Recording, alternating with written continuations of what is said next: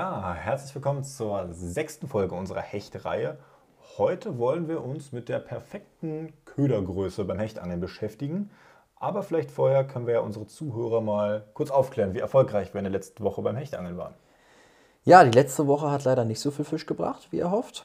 Wir waren aber gestern nochmal am Wasser und da hatten wir deutlich mehr Erfolg. Also es war, waren gar nicht so lange am Wasser, aber es hat immerhin das erste Mal für dieses Jahr geklappt. Es war, die Zeit war ja bisher dünn, wir waren dann noch nicht oft am Wasser. Deswegen sehr glücklich. Ja, zumindest bei mir. Bei dir sah es ja noch nicht ganz so gut Das aus. wollte ich jetzt den Zuschauern eigentlich nicht erzählen.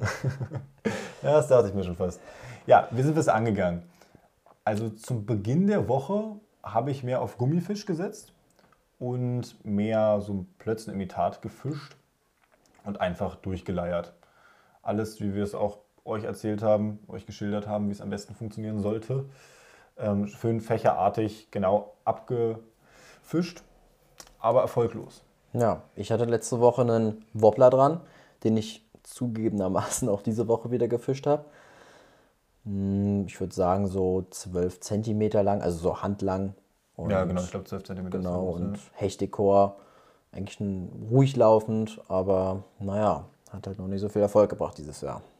Ja, zur Mitte der Woche war ich dann ein bisschen experimentierfreudig und habe ein Creature Bait gefischt am Carolina Rig. Erfolglos. Ja, aber dann habe ich gestern äh, auf meinen Lieblingswobbler von Elex umgesattelt.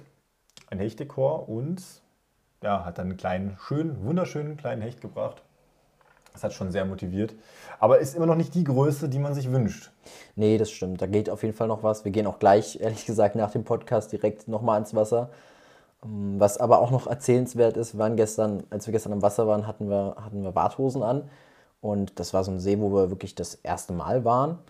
Und Ganz kurz zum See. Ja. Das ist wirklich so ein bildschöner See, wie man sich vorstellt. Da führt keine Straße hin, da muss man über Waldwege hinlaufen und da ist kein Haus, gar nichts, da ist absolut niemand und eine traumhafte Location zum Angeln. trotzdem sind dort immer wieder Angler zu sehen. Ja, man sieht da irgendwie ab und zu Leute, die irgendwie den Weg dahin finden. Ich weiß nur, als wir ihn entdeckt haben und wo ich zu dir gesagt habe, jetzt haben wir vielleicht wirklich einen geheimen See hier entdeckt. Ja, aber man ist nicht alleine. Aber das stört nicht bei der Größe, das Nee, ist schon in Ordnung. stimmt. Ja, jedenfalls, du wolltest was von Warthosen erzählen. Genau, ganz spannend. An so einem neuen Gewässer ist es ja, finde ich, immer auch so ein bisschen gruselig, mit der Warthose reinzugehen. Man weiß nicht, wie die Untergrundbeschaffenheit ist, ob man einsickert oder nicht. Irgendwo Löcher sind und man plötzlich Löcher untergeht. sind, genau. Und ja, also es wurde echt recht schnell steil. Deswegen hatten wir da, mussten wir da auch gar nicht weit rauslaufen, konnten da die Ufer ablaufen, äh, ging so eine steile Kante runter. Und fast, Kann, ja, die kann man ja perfekt abfischen mit, mit Warthose. das Also war ich richtig cool. lange nicht mehr mit Warthose geangelt, aber es hat mich wieder positiv überrascht. Wieder Ja. zurückgeholt in die Warthosen-Szene. Genau, da wollte ich auch so ein bisschen drauf hinaus. Das Warthose war wirklich, wirklich sagen, einer der sinnvollsten Käufe so fürs Angeln. Ähm, weil man einfach so flexibel die Spots abwerfen kann. Man, man, kommt, man geht vielleicht auch nur seine ein, zwei Meter raus, aber das reicht schon, weil ihr dann wirklich parallel zum Ufer werfen könnt und Hänger minimieren sich natürlich. Ja, und du kannst Wobei, sie viel besser lösen. ja, das auch. Wobei, zum Thema besser lösen, ich erinnere mich, gestern wäre dein berühmter Ilex-Köder fast abgerissen. Ja, aber mein Knoten war so gut, dass er beim Ziehen sich die, der Hakenbogen aufgebogen hat. Was nicht für die zur Qualität zum Haken spricht, für den, für den Haken spricht, aber es hat geklappt. Ich habe ihn, konnte ihn retten. Nach, ich würde sagen, 10, 15 Minuten. Ja, es hat eine Weile gedauert. Zotteln. Aber wie dem auch sei, man kann perfekt die Kanten abfischen, man kann überhängende Bäume und Uferstrukturen super anwerfen. Also ich werde auf jeden Fall heute meine Warthose wieder anziehen.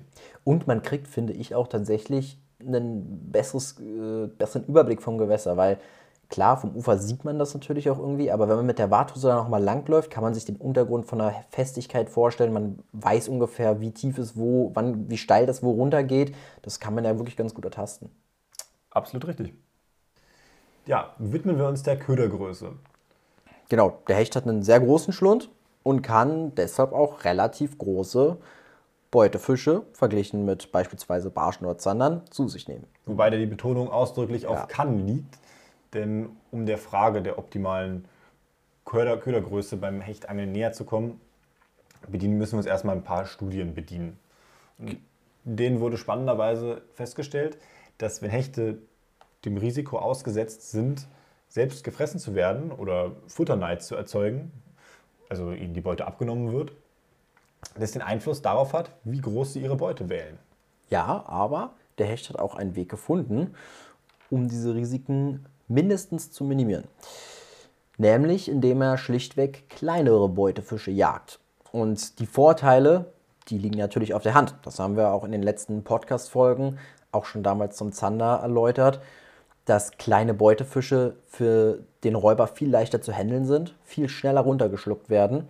Und so ein Beu kleinerer Beutefisch erregt natürlich auch viel weniger Futterneid bei anderen Artgenossen als so ein richtig großer Happen. Wobei man natürlich bedenken muss, dass bei der Größe des Beutefischs nicht unbedingt nur die Körperlänge zählt, sondern natürlich auch die Höhe. Und das beeinflusst natürlich auch das Verhalten des Hechts in Bezug auf Futterneid. Ja, und natürlich auch das Verhältnis zwischen Beute und Hecht, der diesen Köder im Maul hat. Das sieht natürlich nochmal ganz anders aus, wenn so ein 50er Hecht so ein 10 cm oder 15 cm Rotauge im Maul hat, als wenn das ein 80er Hecht ist.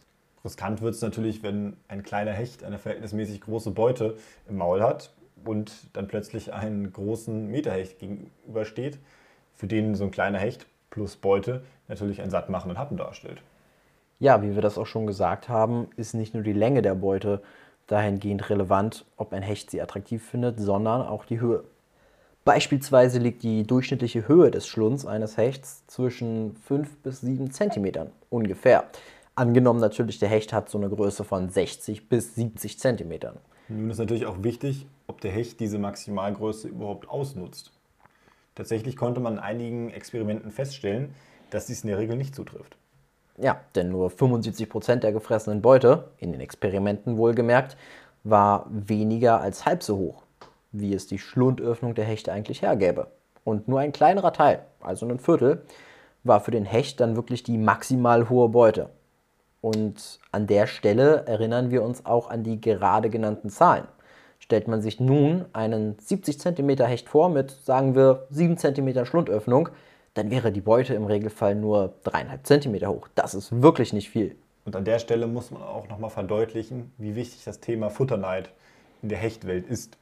Denn mit großer Beute steigt die Zeit des Verschlingens enorm an. Das einzelne Individuum setzt sich also einer erheblichen Gefahr aus. Und ja, die Gefahren haben wir ja gerade schon erläutert. Wir wollen mal ein kleines Resümee dazu ziehen.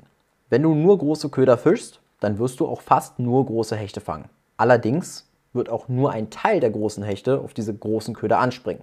Die Gründe haben wir gerade erläutert. Betrachtet diese Ergebnisse bitte unbedingt mit ausreichend Abstand, weil absolute Angaben zu solchen Themen, also wie hoch euer Köder exakt sein muss, sind natürlich unseriös und Ausreißer und Unterschiede zwischen einzelnen Gewässern sind immer gegeben. Trotz der ganzen Hinweise, die wir jetzt schon gemacht haben, möchten wir aber noch mal ein paar Worte zu dieser einschlägigen Aussage große Köder gleich große Hechte verlieren. Ja, wenn ihr große Köder fischt, also wirklich große Köder über 20 cm, dann werdet ihr in aller Regel keine kleinen Spratzerhechte fangen, so wie ich es gestern getan habe. Also schon mal ein Grund, der diese Aussage untermauert. Ja, allerdings, wie wir es schon so schön gesagt haben, es spricht eben auch nur ein Teil der großen Hechte an. Und wir bitten euch Folgendes zu beachten. Große Köder unterliegen natürlich immer in Kombination mit auch großen Hechten, zum Beispiel auf Titelcovern von Zeitschriften oder auch YouTube-Videos, einer viel größeren medialen Aufmerksamkeit als kleine Köder. In gleicher Kombination, also mit einem großen Hecht. Und das verfestigt natürlich bei uns Menschen die Vorstellung, große Hechte fängt man mit großen Ködern. Und bestätigen tut sich das wie wir es in den Medien vorgelebt bekommen, vor allem wenn wir dann große Köder fischen und dann auch mal große Hechte fangen. Da vergisst man dann auch schnell, wie lange man Schneider war mit den großen Ködern. Auf jeden Fall. Und da das, also das Erfolgserlebnis, diesen großen Hecht gefangen zu haben, dominiert dann einfach unsere gesamten Erfahrungen über große Köder. Und wie Fares das gerade gesagt hat, das Schlechte rückt alles in den Hintergrund. Und wir wollen jetzt überhaupt keine Werbung für kleine Köder machen und große Köder verteufeln. Die haben natürlich ihre Daseinsberechtigung. Und wenn man gezielt auf Hecht angeln möchte und den kleinen Untermaßigen aus dem Weg gehen möchte, ist es natürlich eine super Option, auf größere Köder zu setzen. Genau, ich habe nur oft schon gehört, ja, wenn du einen richtigen Hecht fangen willst, dann musst du dir halt auch mal einen richtigen Köder anmachen. Ne? Und sowas muss man wirklich mit Abstand betrachten.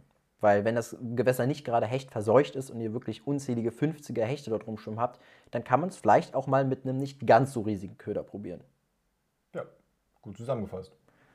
Ja, wir sind am Ende der Themenreihe, des Themas für heute. Geht natürlich nächste Woche wieder weiter. Schaut bitte in unserem Online-Shop vorbei, schaut euch unser Instagram an. Da bleibt ihr auf dem Laufenden. Und ansonsten bleibt mir nur noch ein dickes Petri und wir sehen uns, hören uns nächste Woche. Ja, völlig richtig. Wir probieren es jetzt mal auf Hecht. Vielleicht fangen wir diesmal einen größeren. Genau, bis dann. Ciao.